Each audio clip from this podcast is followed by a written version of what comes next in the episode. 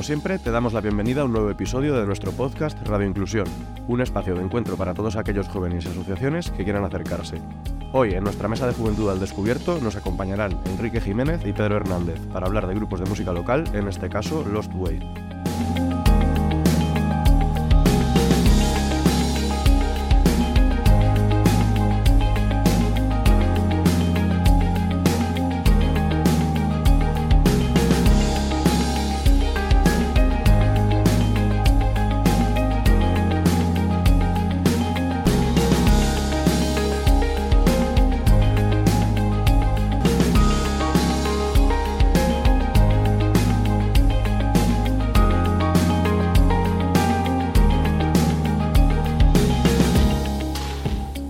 Actividades inclusivas, asociacionismo, recursos, entrevistas, todo esto y mucho más lo encontrarás en Radio Inclusión, un podcast de Aspain Castilla y León Juventud en coorganización con el Consejo de Juventud de Castilla y León. Comenzamos.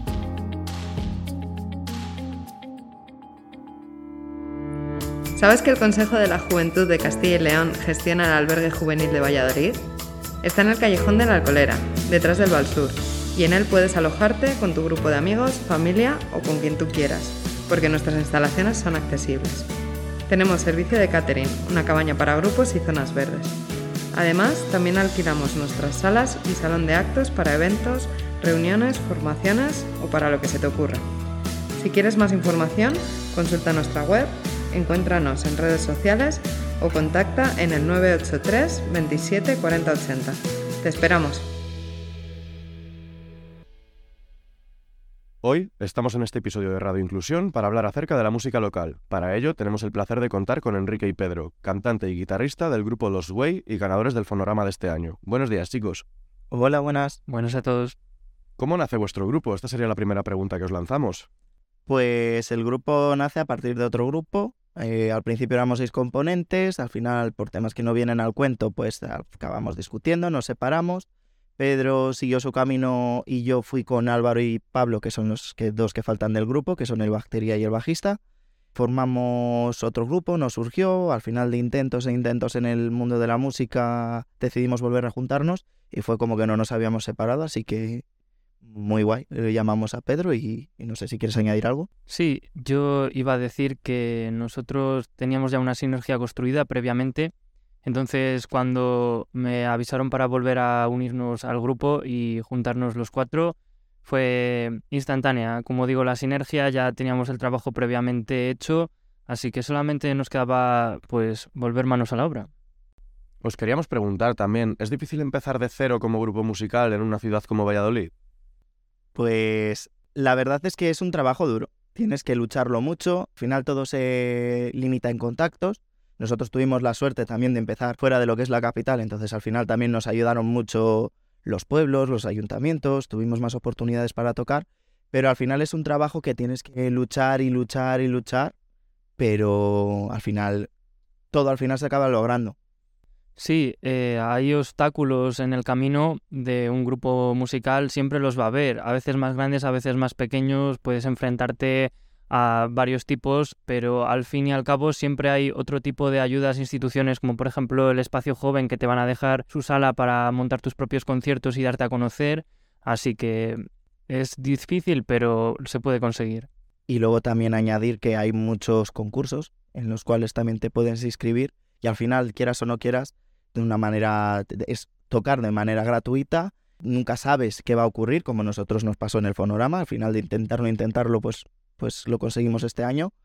Y te da también posibilidad para conseguir un renombre, para poder luchar y para poder llegar a, lo que estás queriendo alcanzar. Hablando de concursos, la siguiente pregunta es ¿cómo fue para vosotros ganar el Festival del Fonorama este año? Pues la verdad es que fue una experiencia increíble. Por la experiencia de otros años sabíamos que teníamos el potencial y el nivel de conseguirlo, pero por unos motivos u otros siempre nos quedábamos a las puertas.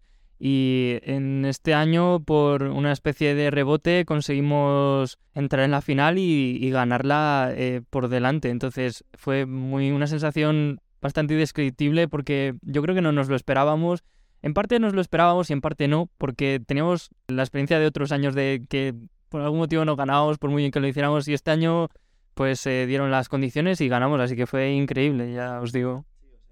Sí, o sea, en el momento no, no sabíamos cómo reaccionar. Tengo una foto subida en mi propio Instagram personal que demuestra esa sensación de que estamos Pedro y yo abrazados, como ese momento de mm, no nos lo creemos, qué está pasando. La verdad lo dábamos ya por perdido. Nos sentíamos satisfechos con lo que habíamos tocado, pero en ningún momento nos dimos de ganadores, ni mucho menos. Al final estábamos, como decía Pedro, en, la final por rebote. Y de repente cuando vimos nuestro nombre, Los Way, para mí fue como que se paralizó todo. Y, lo siguiente que recuerdo es estar encima del escenario volviendo a, tocar, bueno, volviendo a tocar, ¿no? Que tocamos una canción nueva.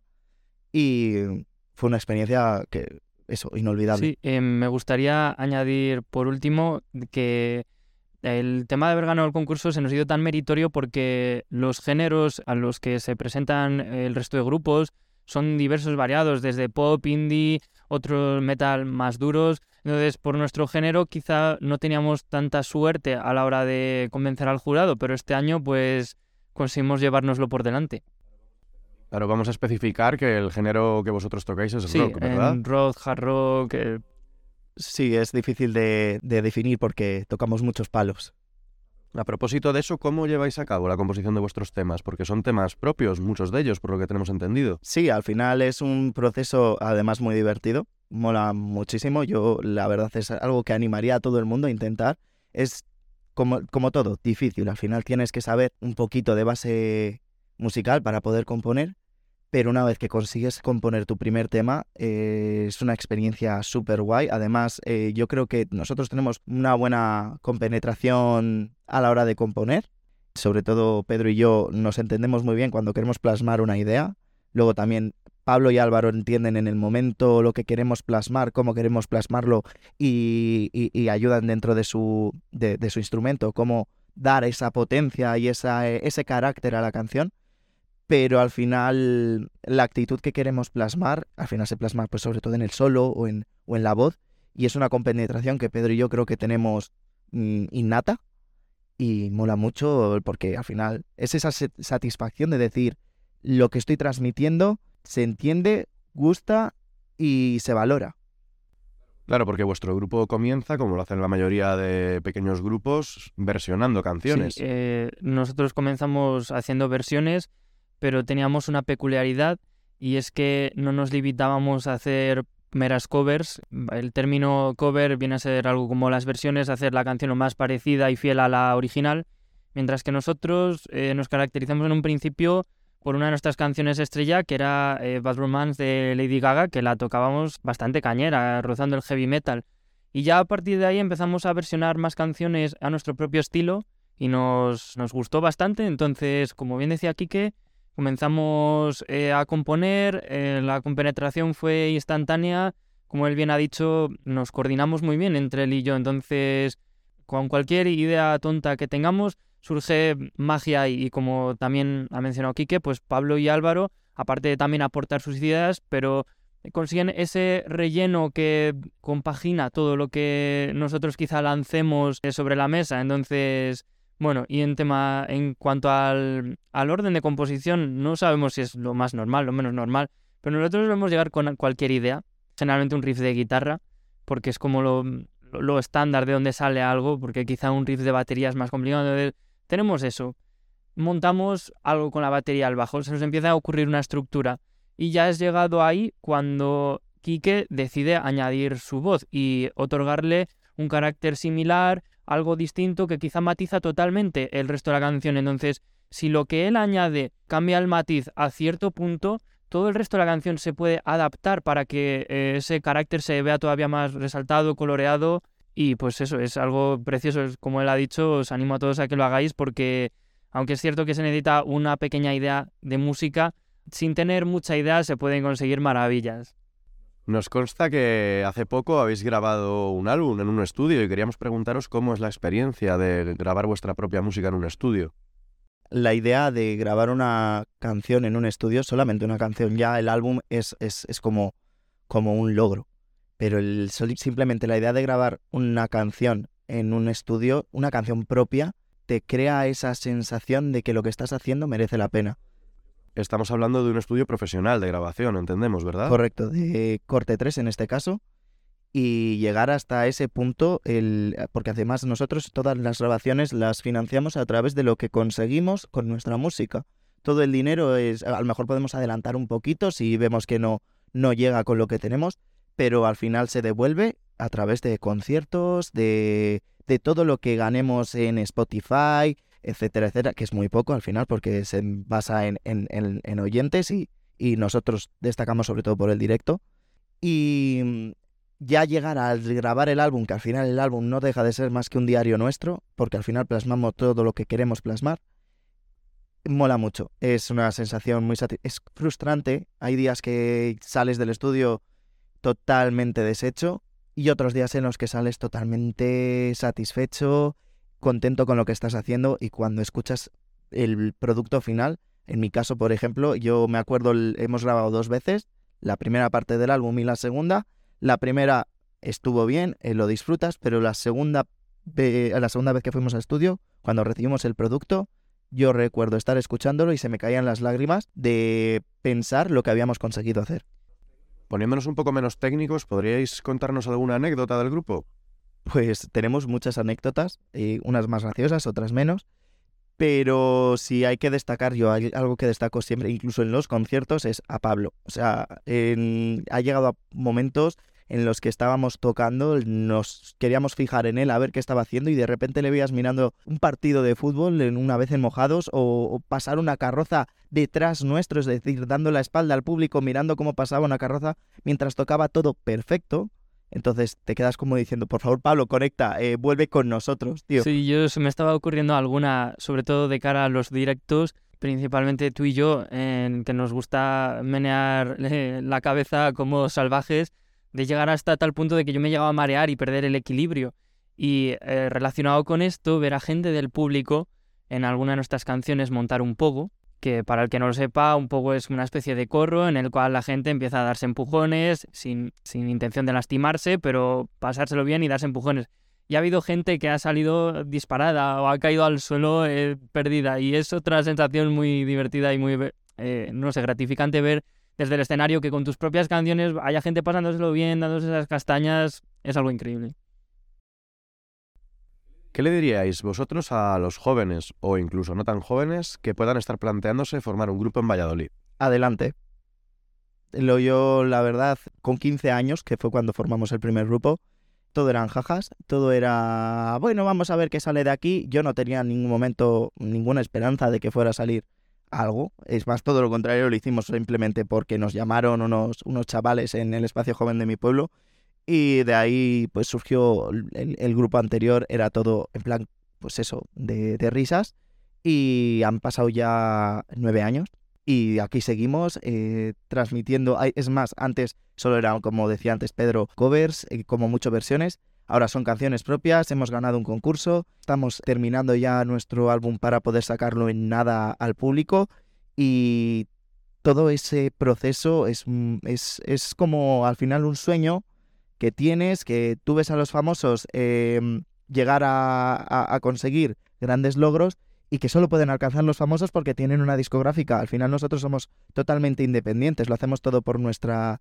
labor, por nuestra mano y conseguirlo mola mucho eh, yo te iba, eh, o sea, iba a decir la otra parte de, de los grupos, porque no todos tienen la misma ambición. Entonces quería animar a los grupos generalmente de personas más mayores que vean ya difícil triunfar o hacerse un nombre en ese sentido, no pasa nada. O sea, no todos los grupos tienen por qué tener nuestras ambiciones de llegar alto, eh, grabar discos. Puedes simplemente juntarte con tus amigos a tocar en un garaje llegar a tocar en algún bar o en alguna sala simplemente por pasártelo bien. Entonces, si tu ambición es distinta a esta, eh, no está mal. Sí, que las ambiciones son distintas, no tenéis por qué em, poneros de como meta llegar a algún sitio donde ni siquiera queráis llegar, así que simplemente disfrutad de la música, juntaos con vuestros amigos y si vuestra ambición es llegar a lo más alto como nosotros, adelante, pero si por otro lado preferís simplemente tocar con amigos, juntaros y disfrutar de la música, es totalmente válido, así que por ello.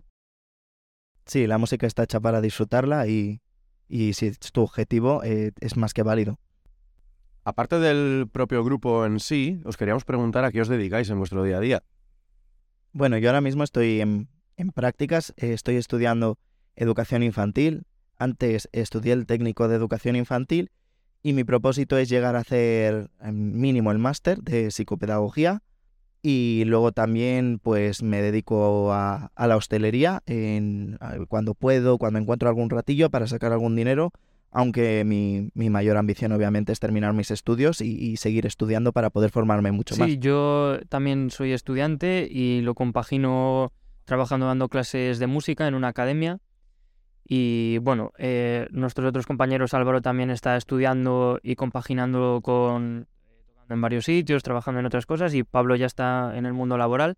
Y al fin y al cabo eh, es lo que tiene la música, hay que compaginarlo y lo que tengo claro es que si pudiéramos vivir de esto, yo creo que lo elegiría por encima de todo y que no son excluyentes, o sea, podría ser una estrella del rock y luego seguir dando clases en una academia o cualquier tipo de esas cosas, estudiando música es algo perfectamente compatible y me parece algo muy bonito también. Otra de las cosas que siempre nos gusta tener en cuenta en nuestras entrevistas, en los podcasts, es la perspectiva de género. Y a propósito de esto, queríamos preguntaros cómo veis desde vuestra perspectiva la inclusión de las mujeres en la música rock. Eh, la inclusión de las mujeres en la música rock es un tema del cual estoy precisamente estudiando en mis clases y siempre ha generado debate. Mi opinión es que, por desgracia, es bastante eh, reducida en comparación a los hombres. Es un género en el que la mujer principalmente ocupa el rol de vocalista. Es muy raro ver mujeres que toquen la batería, el bajo, la guitarra u otros instrumentos. Y no es desde luego por falta de talento, es quizá algo más intrínseco de la cultura y el, la tradición de este género. Y de hecho las mujeres que triunfan suelen adoptar ese rol más masculino. Entonces mi mensaje es a todas las mujeres por favor, animaos, este no es para nada un género que solo deban tocar hombres, vuestros mensajes son igual de válidos que los nuestros y no tienen por qué ser mensajes trascendentales. Eh, decid lo que queráis, cantad lo que queráis, tocad lo que queráis, pero por favor, animaos y ayudadnos a llevar este género al público también femenino porque de verdad es maravilloso y merecéis las mismas oportunidades que nosotros. Es más, yo tengo una amiga, Irene, que toca en varios grupos, es batería, y siempre que podemos hablar sobre música y tal, la pregunto también sobre cómo es para ella todo este mundo y, y la verdad es que ella también ha, hablado mucho de esto a través de su Instagram, de redes sociales o con otras personas, que al final sí que es cierto que aquí en Valladolid igual está más normalizado por el hecho de que al final entre los grupos nos conocemos o, o te acabas conociendo y al final pues si alguien destaca porque es bueno, da igual si es hombre o mujer, pero al final el problema es ese, destacar, porque si te dedicas a tocar en un grupo pequeño o, por tu cuenta, igual no se te valora igual que si tocas en un grupo grande, das conciertos y se hace una visualización mucho mayor de, de ti. Entonces al final pues sí que es cierto que se ve eclipsada o incluso pues como ocurre en, en, muchos casos en esta sociedad, comentarios que a lo mejor mm, pueden incluso desmotivar el hecho de que las mujeres se vean dentro de este mundo, cuando es todo lo contrario. Eh, hay artistas como Joan Jett que ponen la voz por todo lo alto y pueden incluso decir mucho más que cualquier nombre en esta industria. Quería añadir una cosa, una mm, cita de una compañera mía que dice que las mujeres en el mundo del rock parece que siempre tienen que dar un poco más de lo que dan los hombres para llegar al mismo nivel.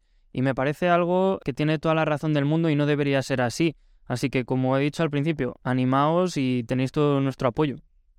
Ya para ir terminando, nos gustaría preguntaros qué os ha aportado la formación de vuestro grupo, las experiencias que habéis tenido con vuestro grupo a nivel personal. Yo a mi nivel personal, la verdad, he de decir que me ha aportado muchas experiencias de las cuales aprender. Te aporta tropiezos de los que aprender, momentos eh, soñados que pensabas que no iban a llegar nunca, mucha, mucha felicidad, también te aporta mucha frustración. como todo, al final, si te quieres dedicar a algo o te gusta lo que estás haciendo, das el 100% en ello y al final no todo es un camino de rosas, pero como quien dice, al final el camino de baldosas amarillas eh, tiene un propósito y llegar al final mola mucho.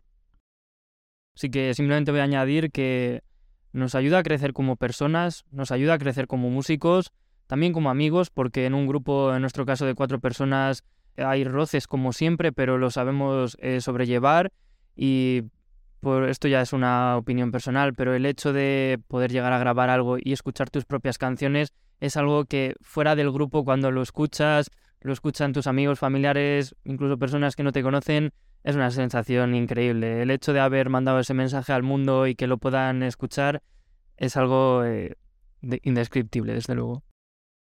Y yo me quedo con una cosa, que por ejemplo, si al final las grabaciones, o sea, si el grupo no llega a nada más, si al final se acaba disolviéndose, que todo eso que hemos grabado va a estar ahí siempre, porque al final, eh, pues nosotros lo tenemos en Internet, todo lo que subes en Internet se queda para siempre, pero también lo tenemos nosotros, estamos dejando una huella, aunque sea muy pequeñita en personas cercanas, pero ya es una huella, y al final, quieras o no quieras, esto después de varios años lo vamos a ver como una experiencia increíble.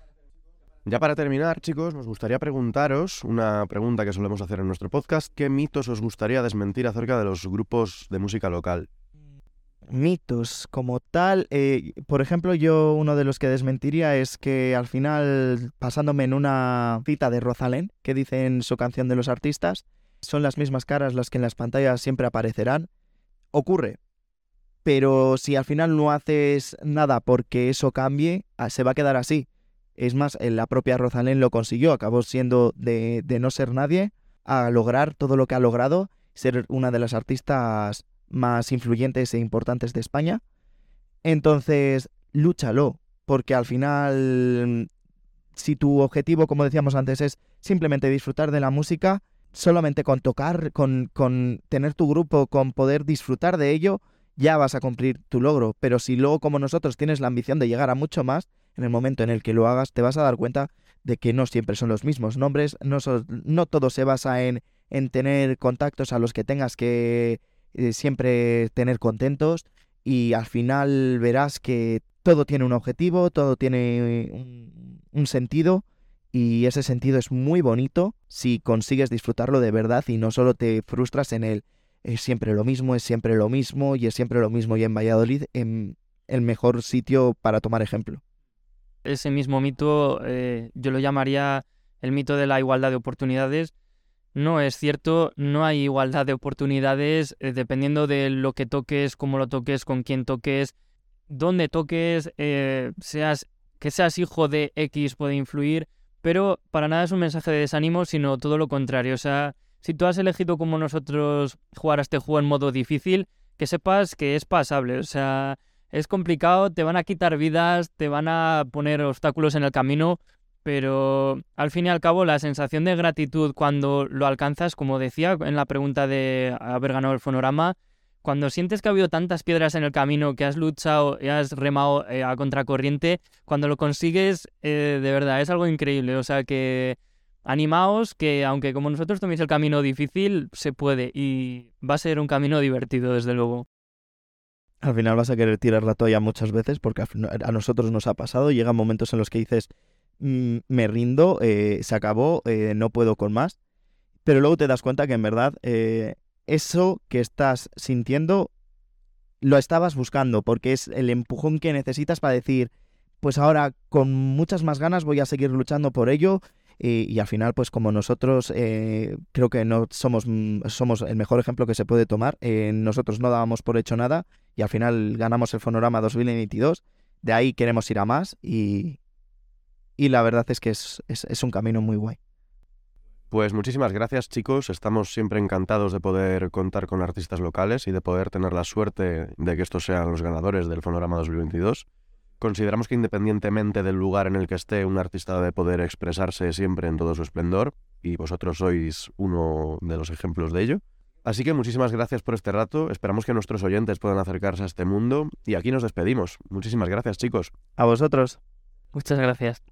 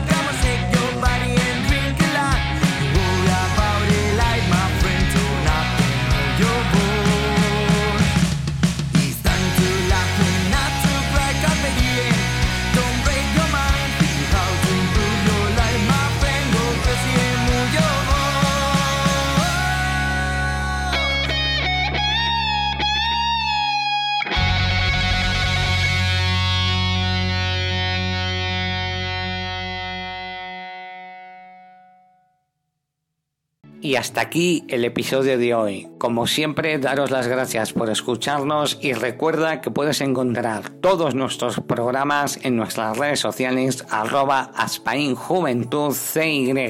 También os animamos a participar de este podcast de forma activa haciéndonos llegar vuestras inquietudes y aportaciones a nuestro correo juventud Os esperamos en el próximo programa.